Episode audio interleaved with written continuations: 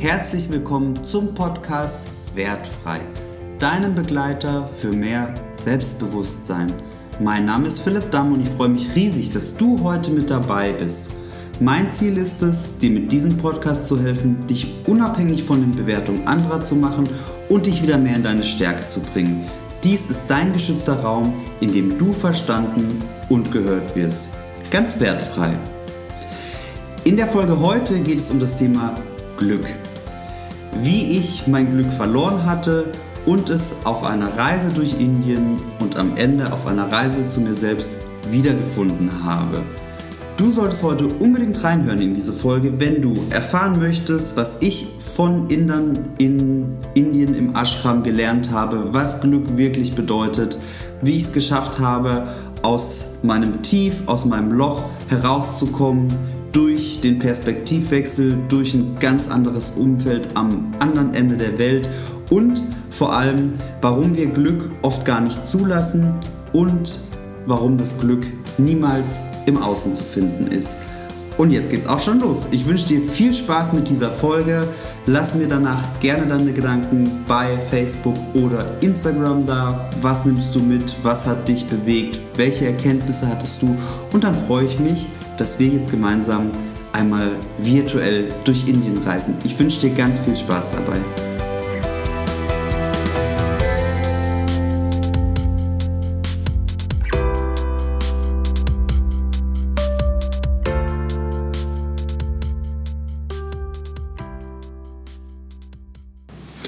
So schön, dass du heute wieder mit eingeschaltet hast und dabei bist, denn heute geht es um das Thema Glück. Und dass ich dazu ans andere Ende der Welt reisen muss, hätte ich nie gedacht, aber es hat tatsächlich ähm, funktioniert. Und ich möchte dich heute mitnehmen auf eine virtuelle Reise nach Indien, ähm, die ich unternommen habe, als ich in dieser einen Lebenskrise war, von der ich schon berichtet hatte und in der es mir wirklich nicht gut ging und ich einfach den, den Mut verloren hatte und auch den Sinn nicht mehr gesehen habe, ähm, was ich eigentlich machen soll im Leben, was meine Aufgabe ist, wofür bin ich hier, was macht mir eigentlich wirklich Spaß, was will ich vom Leben und wie will ich es leben. Und ich war damals so verzweifelt und lustlos und leer und frustriert und saß mehr oder weniger zu Hause auf dem Sofa rum, bis ich dann ähm, den freundlichen, aber direkten Hinweis bekommen habe, Philipp, du wirst dein Glück nicht hier auf dem Sofa finden. Geh raus in die Welt und schau sie dir an. Ähm, alles andere wird nicht funktionieren. Und ihr müsst euch vorstellen, dass das ging dann schon so ein paar Wochen so, äh, dass ich einfach keine Lust mehr hatte und äh, weder vor noch zurück wusste. Vielleicht kennst du das, ne? so dieses Gefangensein im, im, im Jetzt und nicht im Jetzt sein wollen, aber auch nicht zurück wollen und irgendwie in die Zukunft wollen, aber gar nicht wissen, wo ist denn der Weg in die Zukunft? Wie, wie komme ich denn dahin, wo es besser wird, wo es, wo es mir wieder mehr Spaß macht? Und ähm, als ich dann so auf dem Sofa saß, dachte ich, ich fahr weg. Ich fahr weg. Jetzt habe ich den, den, den Hinweis, den liebevollen Arschtritt bekommen. Ich fahr weg. Ich muss einfach weg. Und nicht Spanien, Italien. Ich muss ganz weit weg, in eine ganz andere Kultur, andere Menschen kennenlernen und vielleicht kann mir das Erkenntnisse bringen, Erfahrungen, die mir weiterhelfen auf meinem Weg. Und es ist kein Geheimnis, dass ich mich dazu auch unter anderem durch den Film Eat, Pray, Love äh, habe inspirieren lassen. Vielleicht kennst du ihn mit Julia Roberts, einer großartigen Schauspielerin, wie ich persönlich finde. Und ähm, der Film beruht ja auch auf einer wahren Geschichte, nämlich von Elizabeth Gilbert, der es ähnlich ging oder die auch so eine Phase durchlebt hat. Wie es für sie war, wissen wir nicht. Und ähm, das hat mich inspiriert. Und immer wenn ich diesen Film gesehen habe, das war übrigens schon viel früher im Leben so, ich habe den mehrfach gesehen. so eine Angewohnheit von mir, Filme, die ich mag, schaue ich gerne öfter. Ähm, und immer wenn ich ihn gesehen habe, war so dieses, dieser kleine Stich im Herz, so dieses, ich will das auch. Ich will auch raus in die Welt. Und sie macht ja drei Stationen in ihrem einen Jahr, was sie reisen geht. Italien, ähm, Indien und dann schließt sie ihre Reise ja auf Bali ab. Und in Italien war ich schon, in, auf Bali auch. Und Indien fehlte mir und ich hatte auch kein ganzes Jahr Zeit und habe mir dann ein Herz gefasst in dieser Situation und gesagt, okay, komm, all in, ich mache das jetzt, ich gehe nach Indien. Jetzt äh, musst du wissen, ich war davor weder alleine jemals unterwegs und habe eine Reise unternommen, noch habe ich jemals Backpacking-Erfahrung gesammelt. Das war also der absolute Sprung ins kalte Wasser. Ja, ich, der äh, irgendwie Urlaube gewöhnt war, wo es immer in Hotels stattgefunden hat, manchmal sogar in teureren Hotels, die wirklich sehr schön waren und luxuriös. Und jetzt stehe ich da in meiner Krise und wusste nicht mehr weiter und dann dachte ich mir, okay, komm, lass es uns einfach tun. Nimm deinen Mut zusammen, geh alleine los, geh gleich in so ein krasses Land wie Indien. Äh, krass im Sinne von, es ist eben nicht mehr Europa und es sind ganz andere Standards, eine ganz andere Kultur, andere Denk- und Lebensweise. Mach das, nimm deinen Rucksack und los geht's. Und ich hatte dann zehn Tage Zeit um diese Reise vorzubereiten, was nicht sehr viel ist, wenn man das noch nie gemacht hat. Und ähm, ja, äh, hatte relativ viel vorzubereiten. Die Kleidung und äh, war nicht das Hauptthema. Es war tatsächlich mehr so die medizinische Vorkehrung. Welche Impfungen brauche ich eigentlich? Was fehlt mir? Okay, ich muss diese Impfung machen und was brauche ich für eine Ausrüstung? Welche Tabletten muss ich da mitnehmen? Was kann überhaupt passieren? Welche Krankheiten gibt es dort? Also so diese gesamten Sicherheitsaspekte, die ich irgendwie in meinem Leben zuvor noch nie berücksichtigt hatte für Reisen, weil ich immer dachte, naja, komm, was soll in einem Hotel schon passieren und in einem anderen Land? So viel anders ist da auch nicht. Also so bisschen Naivität vielleicht. Indien sollte anders werden. Indien wollte ich vorbereitet sein, damit auch wirklich ähm, ich mir selbst helfen kann, wenn ich allein unterwegs bin, falls es sonst keiner tut.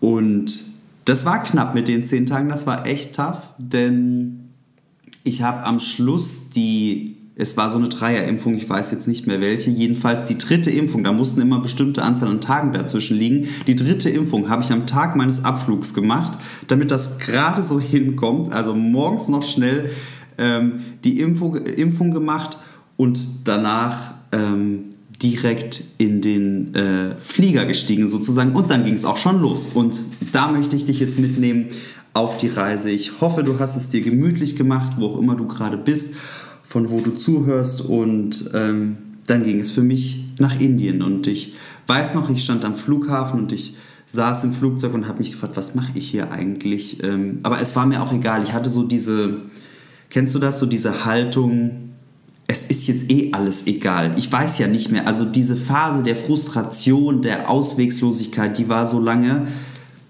Keine Ahnung, es war einfach egal. Es war so, okay, jetzt sitze ich halt hier mal gucken, was das Leben mir jetzt hinwirft. Also kann ja eigentlich nur besser werden. So mein Gedanke. Ja, und dann saß ich da im Flugzeug und war viele Stunden später in Delhi angekommen, völlig übermüdet. Und mein erster Stopp war tatsächlich ein Ashram das hatte ich mir so vorgenommen und vorgestellt, denn ein Bedürfnis, was bei mir ganz, ganz groß gerufen und geschrien hat, war einfach Ruhe. Ruhe im Kopf, Ruhe im Außen, mal nur für mich sein, einfach mal die Welt ausschalten, einfach mal nur ich sein und nicht viel Klimbim drumherum und nicht viel Ablenkung. Vielleicht hast du das auch manchmal, dass die Welt zu laut ist und du einfach Stopp sagen willst. Und mir hat die eigene Wohnung nicht gereicht, weil es ist trotzdem das vertraute Umfeld und äh, das laute Berlin drumherum und das Handy ist da und zu viele Ablenkungsmöglichkeiten. Deswegen musste ich raus. Und dann hatte ich eine sechsstündige Fahrt in einem äh, Taxi zum Ashram, was ähm, in, in Indien relativ günstig ist, für Inder relativ teuer, aber es, es war dann schon irgendwie machbar, denn ich wollte jetzt nicht unbedingt mit öffentlichen Verkehrsmitteln 200 Kilometer zurücklegen, nachdem ich zum ersten Mal in so einem Land ankomme und äh, saß in diesem Auto, was mich abgeholt hat. Und äh, das Ashram ist gar nicht so weit von Delhi entfernt. Das sind am Schluss ähm, ich glaube, 150 Kilometer oder so. Aber wir brauchten sechs Stunden, was an den Straßenverhältnissen liegt, weil es alles mehr so, wir würden Feldwege sagen, sind. Ja, und dann saß ich da in diesem Auto völlig übermüdet und habe versucht, die meiste Zeit einfach ähm, nur zu schlafen. Und äh, dann bin ich da angekommen in diesem Ashram und habe erstmal nichts wahrgenommen. Ich war einfach nur müde und wollte eigentlich auch nicht mehr. Ich wollte eigentlich nur schlafen in meinem Bett. Es war mitten am Nachmittag, aber durch die Zeitverschiebung war sowieso alles durcheinander. Und dann habe ich dort eingecheckt und ähm, da war ein ganz nettes junges indisches Mädchen, was mich empfangen hat und ähm, gefragt hat, ob ich gut angekommen bin. Und die wussten ja auch schon, dass ich komme und ähm, dass ich da erstmal plane für zehn oder zwölf Tage zu bleiben, war das. Und aus dem Nichts heraus stand auf einmal der Guru des Ashrams vor mir. Und das war ein Büro, in dem ich saß. Und dieser, dieser Guru, der stand auf einmal da. Aus dem Nichts. Und ich bin ein sehr aufmerksamer Mensch und ich nehme eigentlich sehr viel wahr, was um mich herum passiert. Ähm, wer kommt und geht und überhaupt und sowieso. Und ich könnte schwören, er ist aus dem Nichts aufgetaucht. Und ich war super erschrocken. Und er hat mir Hallo gesagt und dann war er auch ähm, schon wieder weg. Er kam dann nochmal und ähm, hat mich so auf den Haupthof geführt von diesem Ashram und hat mich gefragt, warum bist du hier? Und ich war mit dieser Frage heillos überfordert. Ich wusste es nicht, keine Ahnung. Ich weiß nicht, warum ich hier bin. Ich weiß nur, dass ich nicht zu Hause sein möchte. Ähm, und ich habe ihm dann folgende Antwort gegeben. Drei Punkte. For Silence, also für Ruhe. Das war mein größtes Bedürfnis. Ich will einfach nur Ruhe haben. For Having Distance to My Life, also wirklich mal Abstand gewinnen von meinem eigenen Leben, von meinem europäischen, deutschen Leben, einfach mal das aus der Ferne betrachten und mal gucken, was ist. Und Nummer drei, Restart. Für den Neubeginn, für meinen Neuanfang. Und dann hat er mich nur angeschaut, ganz tief, und hat gesagt, na dann schauen wir mal, was The Mother, die Mutter, für dich vorhat. Und jetzt musst du wissen, und das hatte ich leider auch nicht so auf dem Schirm. Für mich war Ashram Yoga, Meditation, Stille, also so, einfach so die Welt. Dass da auch ein Glauben dahinter steckt, hatte ich irgendwie komplett ausgeblendet und dass es da auch ganz, ganz viele verschiedene Richtungen gibt, an, an, an wen wer glaubt, habe ich dann erfahren. Und dieses Ashram glaubt an The Mother, eine Frau, die tatsächlich gelebt hat, ähm, eine Frau aus Paris, die ähm, The Mother, also die Mutter ist und ähm, so über alles wacht und an die wird geglaubt. Von ihr hängen auch unglaublich viele Fotos überall in diesem Ashram. Also The Mother hatte ich eigentlich immer im Blick, ist teilweise auch ein bisschen furchteinflößend, obwohl sie per se, finde ich, sehr nett aussieht. Ähm, nette alte Frau. Ja, so ging es dann los und ich habe mich dann erstmal ausgeruht in meinem Zimmer, wobei da kommt noch ein ganz wichtiger Schritt vorneweg. Ähm, ich wurde in den World Temple geführt. Das war wie so ein Kolosseum aufgebaut. Ein rundes Gebäude mit ganz, ganz vielen Zimmern für Gäste und innen drin ein Baum in der Mitte, also ganz zentral, so ein Baum des Lebens quasi und ganz viel Grün drumherum. Und jedes Zimmer hat einen Titel. Also manche hießen Joy, Freude, manche hießen Harmony, Harmonie oder eben auch ähm, ja, ganz verschiedenste Dinge. Und die Frau, die mir den Schlüssel zugeteilt hat, also mein Zimmer, hat sehr, sehr lange überlegt, welchen Schlüssel sie mir geben soll, was ich im ersten Moment nicht verstanden habe. Und ähm, äh, also mir war es ja auch egal, ich wollte einfach ein Zimmer haben. Sie hat mich auch nicht gefragt, welchen ich möchte. Sie hat sehr lange überlegt und dann hatte sie einen Schlüssel, führte mich zum Zimmer und dann waren wir vor diesem Zimmer angekommen und dreimal darfst du raten, welches Thema mein Zimmer wohl hatte. Work, also Arbeit. Und mir war in dem Moment so bewusst wie nie, dass das kein Zufall sein konnte.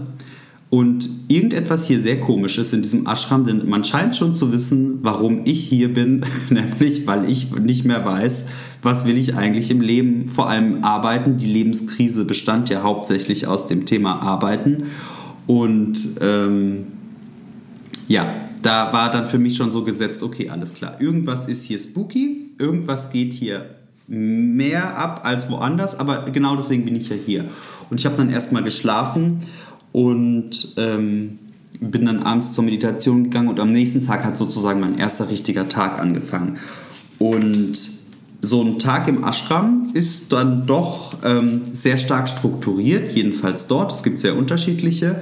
Mein Tag hat um 6 Uhr morgens begonnen mit einer Meditation, eine Stunde komplett in Stille. Da gab es einen wunderschönen Tempel, der ähm, aus Stein gebaut war, rund, ähm, ein, ein, ein, ein spitz zulaufendes Dach hatte und in diesem World Temple war eigentlich nichts außer vier Säulen, die das Dach gestützt haben und einem Marmorboden. Und in der Mitte dieses ähm, World Temples war eine riesige Kugel aus Stein, vermutlich auch Marmor oder sowas. Und ähm, drumherum standen ganz viele Kerzen. Und ansonsten war es da drin morgens um sechs sehr schummrig. Und es war wunderschön. Und ich saß in diesem Tempel und dachte mir, ach, das, das wollte ich immer haben. Das ist mein Eat, Pray, Love Moment.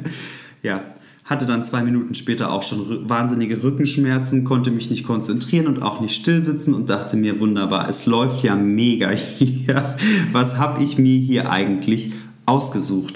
Und ähm, ja, äh, mein Tagesablauf war dann wie folgt: 6 Uhr eine Stunde Meditation bis um 7, 7 bis 8 Uhr Yoga, danach gab es Frühstück und ab 9.30 Uhr circa kam dann Karma-Yoga, also selbstlose Hingabe. Du hast eine Aufgabe bekommen oder konntest dir eine suchen, wo du etwas tust, ähm, was selbstlose Hingabe darstellt. Der Guru sagte zu mir, Swamiji hieß er übrigens oder heißt er, ähm, Karma Yoga is doing something for nothing, but with joy.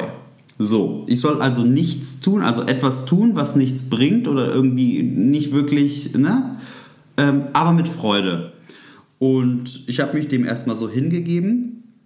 Und äh, die ersten Tage habe ich dann ähm, Karma-Yoga gemacht bis 12 Uhr. Dann gab es Mittagessen und danach habe ich meistens Mittagsschlaf gemacht, weil ich fertig war. Dann gab es ähm, nachmittags eigentlich Zeit zum Lesen und so ein bisschen studieren, was The Mother sagt. Das habe ich immer so ein bisschen übersprungen. Und ähm, abends gab es dann wieder eine Stunde Meditation und zwar von 6 bis 7. Dann war es in der Regel auch schon dunkel und dann gab es Essen, so von 7 bis 8, halb 9. Und um 9 Uhr gab es dann nochmal so ein Zusammensitzen. Da hat dann jeder nochmal aus einem Buch eine Seite vorgelesen. Das waren mehr oder weniger so Lebensweisheiten, so kleine Fabeln. Und dann war der Tag vorbei und ich war hundemüde im Bett. Ähm, so war erstmal mein Start dort und ich habe mich die ganze Zeit gefragt, okay, bringt das hier was? Und ähm, irgendwie ist es ja auch ganz cool. Meine Ruhe war auf jeden Fall gegeben. Das war wahnsinnig schön. Es war einfach nur still und ruhig dort. Es war auch so an den Aus Läufen des Himalayas. Also da oben ist quasi auch der Gangesfluss noch wahnsinnig sauber. Die Luft ist sauber und schön. Wir waren übrigens mitten im Dschungel. Heißt, um dieses Ashram drumherum durfte man auch nachts nicht rausgehen. Ich habe es sowieso erstmal nicht verlassen, weil es dort eben ähm, auch gefährliche Tiere gab, wie einen Panther zum Beispiel. Und ähm, das war so der Start. Und ich hatte dann eine Begegnung mit dem Guru, der war nämlich irgendwie immer da und weg. Also ihr merkt schon, der war, ähm, der ist, äh, der, also der erscheint dann immer und dann ist er auf einmal wieder weg. Keine Ahnung, wie er das macht. Und ähm, ich habe ein bisschen mit ihm gesprochen und ich hatte schon so den Eindruck, also man, man stellt vielleicht keine Fragen, weil er ist ja irgendwie der Oberguru, aber man lässt sich von ihm Impulse geben oder Input. Und ähm, er hat mich dann genommen und meinte so, komm mal mit. Und dann sind wir über dieses ähm, Gelände gelaufen. Das Ashram war riesig. Es gab irgendwie fünf, sechs Gebäude. Es war einfach sehr weit auseinander. Zwischendrin viel Natur und Bäume. Also ganz, ganz schön. Ganz viele Lebensweisheiten, die überall rumgehangen sind. Und ähm, dann sind wir zum, zu einem Gebäude gelaufen, was er gerade gebaut hat. Und ähm, auf dem Weg dorthin also er wusste ja, ich bin verzweifelt, ich habe irgendwie so den Sinn verloren und Abstand vom Leben und dann, dann sagte er, schau mal die Blume hier an. Und das war einfach eine ganz normale Blume für mich, aber er sagte, schau mal die Blume an. Und dann sagt er, weißt du, die Blume bringt dir wahnsinnig viel über dein Leben bei, denn ähm, am Schluss ist es ganz einfach. Und dann sagte er, have no expectations in life and life will be easy. Just like the flowers, the, the trees, the sky and the sun. So, falls du Englisch nicht so gut kannst, ähm, sage ich es nochmal. Also sagte im Prinzip, hab keine Erwartungen im Leben und dann wird das Leben einfach werden. Denn genauso machen es die Blumen, die Bäume, der Himmel und die Sonne. Die haben alle keine Erwartungen. Die Blume richtet sich danach, wenn die Sonne scheint, blüht sie, wenn sie zu lange scheint und kein Wasser kommt, dann verblüht sie, aber sie, sie richtet sich nach den Gegebenheiten. Wenn kein Regen kommt, kommt kein Regen. Wenn Regen kommt, dann blüht sie wieder auf und kann weiter leben. Und er sagt eben, die, die Natur hat keine Erwartungen. Die Natur passt sich einfach an, an das, was ist. Und ähm, er sagt, das lernen wir aber nicht im Leben. Wir gehen in die Schule ähm, und glauben, etwas übers Leben zu lernen, aber die wahren essentiellen Dinge übers Leben, die lernst du dort nicht. Und ähm, das hat mich irgendwie schon sehr berührt gehabt, weil ich dachte, irgendwie hat er recht. Also es ist, mag sich so simpel anhören, aber es ist doch dann so schwierig in der Umsetzung. Und das ist eben auch das Thema Erwartungshaltung, worüber ich schon gesprochen hatte. Ähm, an und für sich ist das eine der Kernweisheiten, die ich dort erfahren habe. Hab keine Erwartungen und das Leben wird einfach. Und das zu hören ist eine Sache, aber versuch dir das mal zu verinnerlichen. Wenn du keine Erwartung hast, dann wird das Leben einfach. Und ist es nicht das am Schluss, was wir wollen, dass das Leben einfach ist? Keine Schwierigkeiten, viel Einfachheit, Leichtigkeit. Und ähm, er ist dann wieder verschwunden. Wir haben uns die Baustelle angeschaut. Er baute da so ein Wellness. Ich weiß es nicht so genau. So eine Schule, wo Menschen ausgebildet werden, die dann äh, Wellness-Anwendungen geben können. Ähm, Inder sind manchmal ein bisschen unstrukturiert für meine Verhältnisse und machen dann erstmal und gucken, was es wird. Ähm, so, so war das irgendwie dort. Und natürlich waren andere Menschen dort, das alles fand im Schweigen statt. Es war aber keine Pflicht zu schweigen, du konntest also reden. Das Ergebnis war aber, die meisten haben nicht gesprochen und das fand ich auch ganz schön. Also du hast irgendwie zugenickt. Es gab so zwei Slots am Tag oder drei, da hast du gesprochen. Das war meistens nach dem Frühstück so zwei, drei, vier, fünf Minuten, dich austauschen mit anderen äh, oder auch kennenlernen. Nach dem Mittagessen und manchmal noch abends nach, dem, ähm, nach der Runde, nach dem Satzang heißt das, ähm, wo wir da zusammen saßen. Ansonsten war Ruhe und ich habe das noch nie im Leben gehabt, mal den ganzen Tag nicht zu sprechen. Wenn du mich kennst, dann weißt du das. Es hat aber wahnsinnig gut getan und es hat mich ruhig gemacht. Einfach mal nur die Gedanken frei fließen zu lassen, auch nichts zu tun zu haben, so wirklich. Ja, also du hast dein Programm, Meditation, Yoga, Karma-Yoga, dieses Arbeiten, aber irgendwann kam ich so in diesen Flow. Es war einfach ein wahnsinnig strukturierter Tag und ich wusste ja schon, was kommt. Und was dann trotzdem passiert in deinem Leben, obwohl ja nichts von außen kommt, ist interessant. Denn es kommen ja keine WhatsApp-Nachrichten oder keine Meetings oder Telefonate oder auch ich habe auch keine Nachrichten konsumiert und nichts. Und trotzdem kommt ganz viel so von außen in dich rein. Ähm, wenn du das mal zulässt, diese Stille und, und deine Gedanken und was dich so bewegt, da kommt sehr viel und da passiert auch sehr viel. Und ähm, das hat mir immer besser gefallen auf einmal. Klar, ich hatte Rückenschmerzen beim Meditieren, das Yoga war anstrengend und trotzdem ging es von Tag zu Tag besser. Und auch dort habe ich gelernt, lass es doch einfach mal zu. Lass es doch mal schwer sein und vielleicht wird es irgendwann leichter. Meine Gedanken haben auch irgendwann aufgehört ähm, zu kreisen oder zu kommen, vor allem beim Meditieren. Es geht ja im Idealfall darum, dass man nichts denkt, der Kopf frei ist, eine Königsdisziplin.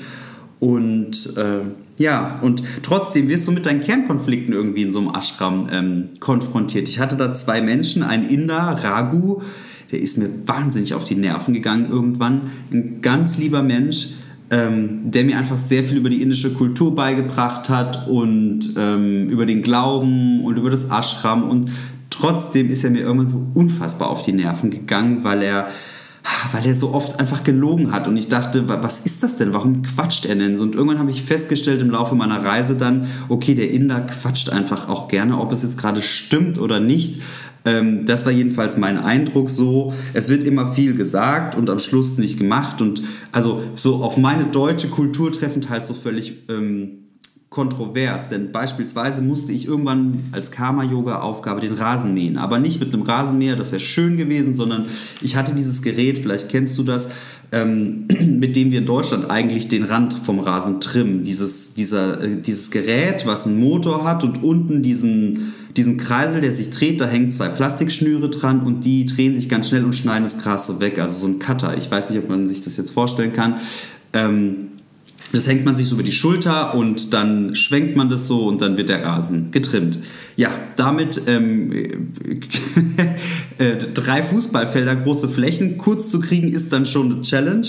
Und der Inder hat mir immer das Gefühl gegeben, das muss schnell gehen, das ist dringend, das muss jetzt schnell gecuttet werden, das Gras, das ist ganz wichtig. Und dann war das Benzin leer von diesem Gerät und auch der Nachschub Benzin im Ashram war leer. Und dann sagte er, ach, dann lass einfach liegen, das ist egal, dann, dann ist es jetzt halt so.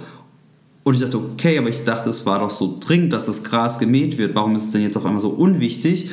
Und das ist so ein Beispiel, wo ich dachte, okay, also es ist so, es ist halt alles irgendwie auch so, so egal dann auf einmal gewesen. Und irgendwann ist er mir sehr auf die Nerven gegangen, weil er vor allem meine Ruhe gestört hat. Er wollte den ganzen Tag nur quatschen und ich wollte meine Ruhe haben. Thema Abgrenzung. Ähm, ja, das durfte ich lernen, mich einfach mal abzugrenzen und zu sagen, hey, du bist super nett und ich habe auch gerne irgendwie Spaß mit dir, aber ich bin hier für Ruhe und ich bin hier, um zu mir selbst zu finden. Kannst du mich bitte auch mal alleine lassen? Und ähm, es, ja, ich habe mich dann natürlich auch tierisch über ihn irgendwann aufgeregt, weil ich es auch selbst lange nicht geschafft habe, das mal zu sagen, dass ich auch meine Ruhe haben möchte. Also halten wir fest, eigentlich habe ich mich über mich selbst geärgert, dass ich es nicht geschafft habe zu sagen, lass mich mal bitte so ein bisschen Grenzen setzen. Und es gab einen Spruch im Ashram, der da rumhing, auf so einem Schild geschrieben, der bleibt mir auch bis heute im Kopf und gibt mir oft wieder den richtigen Blickwinkel. Und zwar stand auf dem Schild, Don't mind the stupidity of others, mind yours. Was ja so viel heißt wie, ärger dich nicht über die Dummheit der anderen, ärger dich über deine eigene. Und auch in diesem Spruch lag für mich so viel drin, wo ich dachte, ja, richtig, stimmt, natürlich, klar. Ähm, ja, auch in diesem Fall mit dem Inder war es ja so. Es war ja meine Dummheit, mein, meine Unfähigkeit, mal mich abzugrenzen und zu sagen, hey, super cool, aber bitte lass uns irgendwie heute Abend sprechen oder so. Ich möchte jetzt hier in Ruhe sein, in Stille. Und ich bin mir dann auch irgendwann klar darüber geworden, ja, das ist jetzt auch vielleicht wieder kein Zufall hier, dass dieser indische Junge mir so wahnsinnig auf die Nerven geht. Das kenne ich aus Deutschland. Und ich habe es doch in der Hand zu sagen, hey, äh, lass mal gut sein, bitte. Man kann das ja nett sagen, vorsichtig, respektvoll, ähm, aber bestimmt so. Und das habe ich dann auch getan und es ist auch nichts passiert. Er hat es verstanden, hat gesagt, ja, okay, gut, dann hören wir uns halt einfach später. Ciao, schönen Tag. War fein für ihn. Und da habe ich auch noch mal so viel draus mitgenommen. So, ärger dich nicht über die Dummheit der anderen. Ärger dich über deine eigene. Ärger dich über deine eigene Dummheit, dass du dich über die anderen ärgerst. Dass sie dich aufregen, dass du zulässt, dass andere überhaupt Energie von dir äh, ähm, saugen. Und ähm, diese Erkenntnisse hatte ich äh, immer, immer wieder, diese, diese Sprüche auch im, im Ashram, die ich äh, dort gelesen habe. Und dann ähm, möchte ich mal zum Glück kommen, weil ich gesagt habe, es geht ums Glück. Und das war für mich schon sehr viel Glück, äh, Glück, diese Erfahrung machen zu dürfen.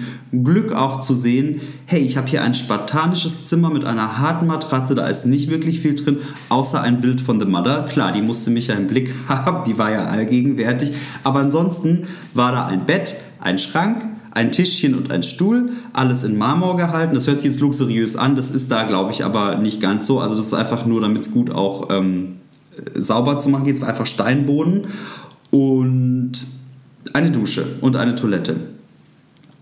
Ich hatte sogar eine Waschmaschine im Zimmer, fällt mir gerade ein. Und zwar ähm, eine indische Waschmaschine. Das ist einfach nur ein Eimer.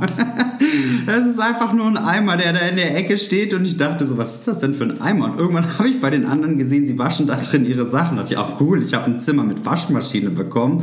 Äh, musste mich dann darüber auch herrlich amüsieren. Und genau darin lag aber auch die Quintessenz so für mich. Ich hatte so wenig in diesem Ashram. Ich hatte mehr oder weniger drei Mahlzeiten am Tag. Ich hatte ein bisschen Beschäftigung ich hatte wahnsinnig viel Stille und ich hatte nichts, was mich ablenkt und ich war total glücklich und zufrieden.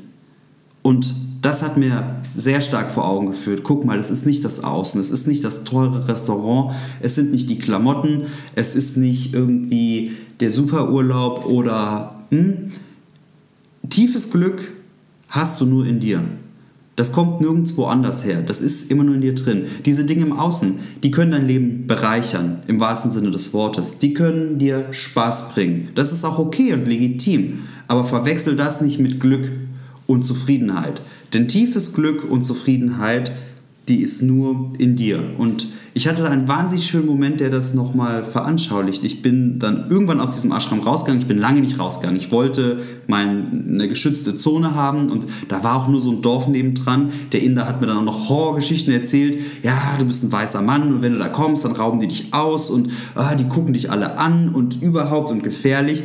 Am Schluss bla bla bla viel äh, Angst gemacht. Ich bin dann durch dieses Dorf gelaufen und es war alles okay und die waren alle total freundlich zu mir. Natürlich haben sie mich angeschaut. Ich bin 1,93 Meter groß, der Inder ist verhältnismäßig eher kleiner. Ähm, und dann bin ich auch noch ein weißer Mann. Und ich habe eine Jeanshose getragen. Das ist schon für Indien alles sehr äh, außergewöhnlich. Natürlich gucken sie, weil ich der, äh, der Außerirdische bin sozusagen, der da läuft. Und trotzdem war es total schön. Und es gab dann da so einen kleinen Kiosk an, an der, am Ende der Straße vom Ashram und da gab es Chai. Chai ist der Tee, den dort alle immer zu jeder Zeit trinken. Ähm, ich übertreibe es ein bisschen, aber es ist tatsächlich so, dieser Chai ist allgegenwärtig. Und das ist nichts anderes als ähm, so ein, ähm, ähm eigentlich Schwarztee mit Milch, könnte man sagen. Schwarztee mit Milch ist Chai, so heißt es dort. Nicht wie wir das hier immer ähm, glauben, ne? dieses Chai Latte mit ähm, Zimt und hast du nicht gesehen. Also in Indien ist Chai einfach Schwarztee mit Milch und das trinkst du aus so ganz kleinen Pappbecherchen und ich saß vor diesem Kiosk und der war mitten im Nirgendwo gefühlt. Da war Dreck drumherum. Das war auch mehr so eine Bruchbude. Ich mache das ein bisschen drastisch, damit du dir das besser vorstellen kannst. Da hingen dann tausend so kleine Tüten, die haben dann immer so Chips-Tüten und so und so Haribo-Zeugs, was du da kaufen kannst und Seife kannst du kaufen. Also eigentlich irgendwie gefühlt alles und nichts. Und da habe ich mich hingesetzt, weil ich den Tipp bekommen habe aus dem Ashram, ähm, dort mal einen Chai zu trinken. Und ich saß dort und habe den Chai bestellt und dann hat er mir den ganz frisch gemacht, was auch schon irgendwie ein Erlebnis war. Es war so wie so eine kleine Zeremonie.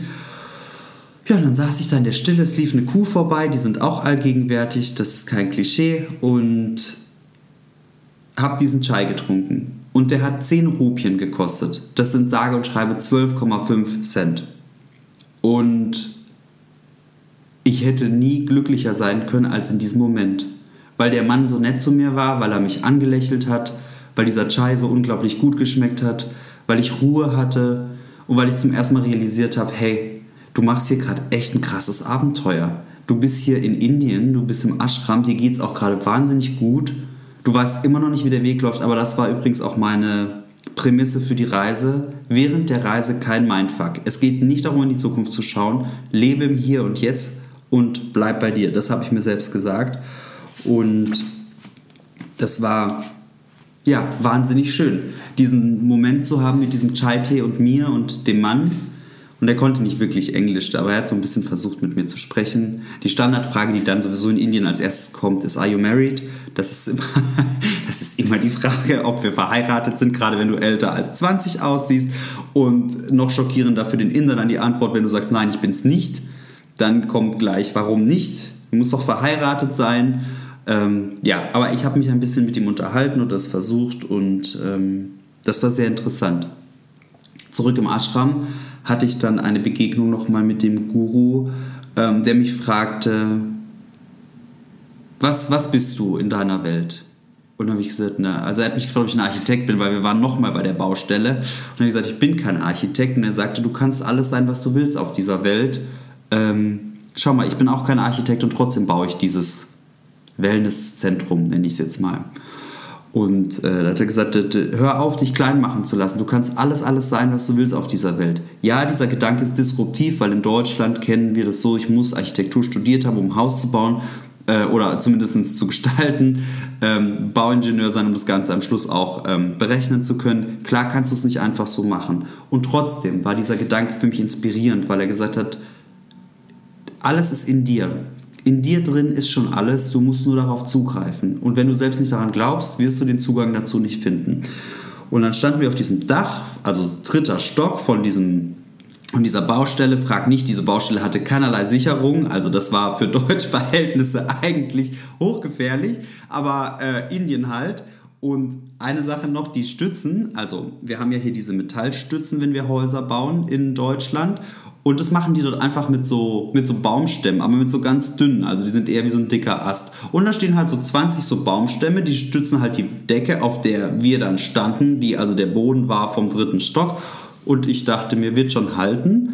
Ähm, und da standen wir und haben so in die Ferne geschaut, über den Dschungel, über die Natur. Es war wunderschön. Du siehst so ein bisschen Berge, also eben die Ausläufe des Himalayas. Und er fragte mich, was bist du in deinem Leben? Und dann habe ich ihm das erzählt, dass ich eben, äh, ich arbeite Marketing für eine große Firma und ähm, so.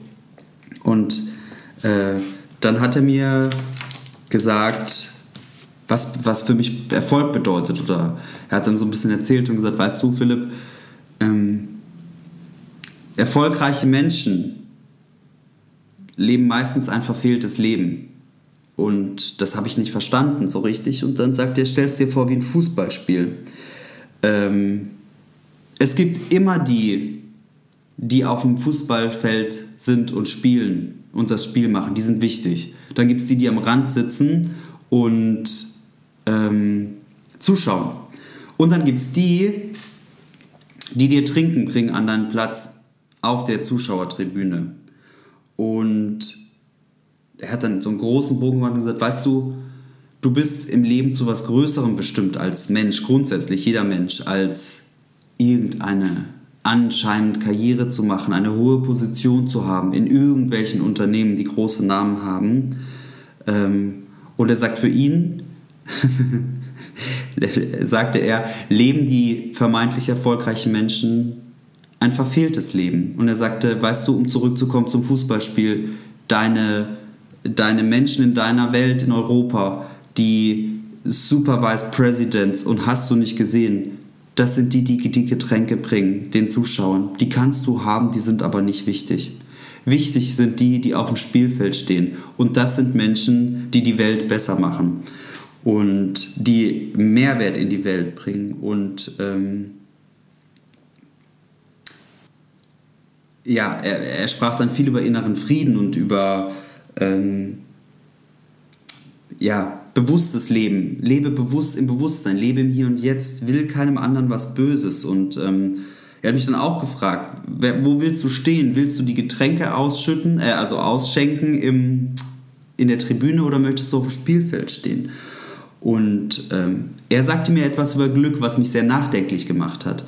Ähm, er sagte, Life is not about getting happy. How long have you been happy in life? One day? Maybe half a day? Maybe one hour? How long have you been happy? Und dann hat er gesagt, Life is not about being happy. It is about something higher, inner peace and living a life of consciousness.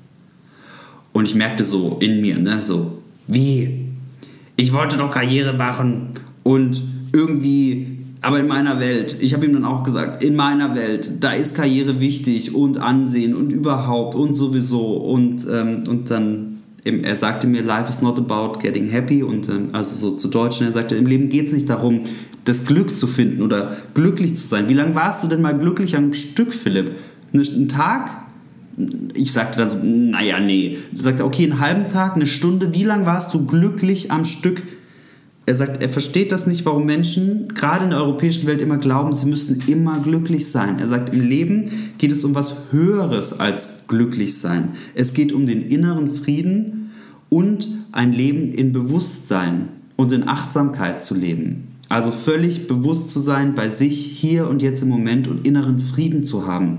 Und er sagt eben, dieses ganze Äußere, das hält dich so sehr davon ab, den inneren Frieden und mal diese Bewusstheit und dieses Bewusstsein für dich zu finden.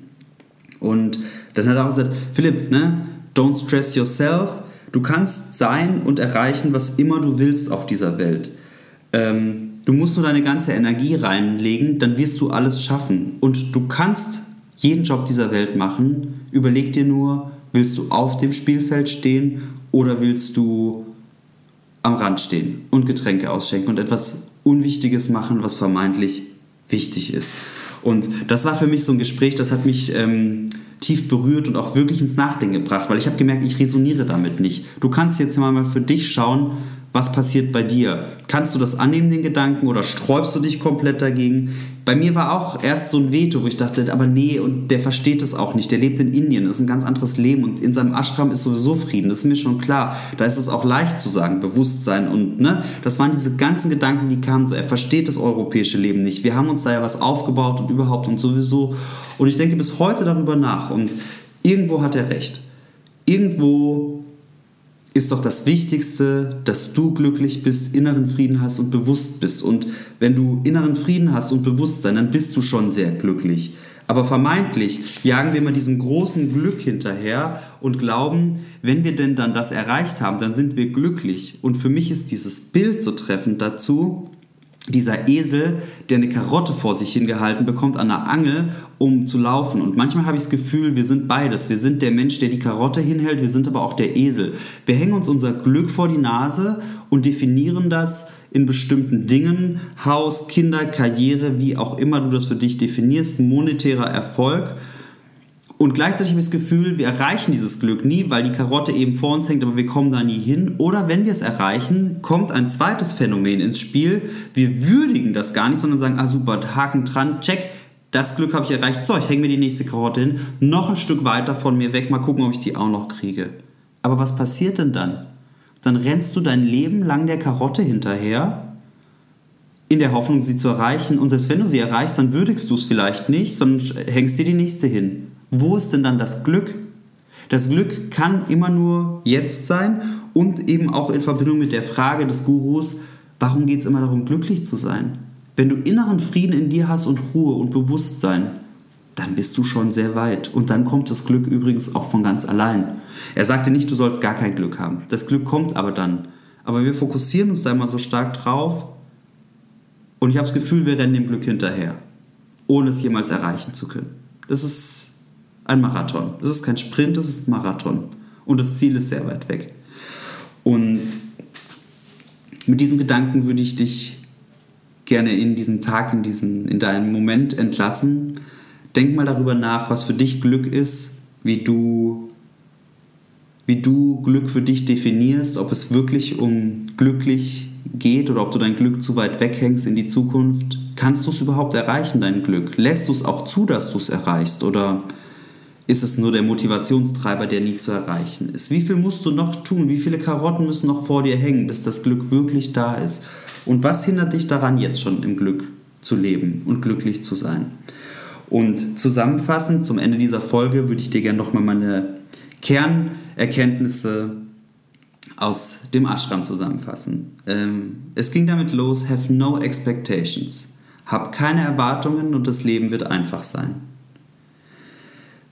Dann habe ich gelernt, es geht überhaupt nicht darum, was du arbeitest oder wer du bist auf dieser Welt. Alles, was zählt, ist die Intention, mit der du es machst. Wenn die Intention eine gute ist, wenn es anderen Menschen hilft, wenn es dir hilft, wenn es anderen nicht schadet, also die Intention per se eine gute ist, dann tu es.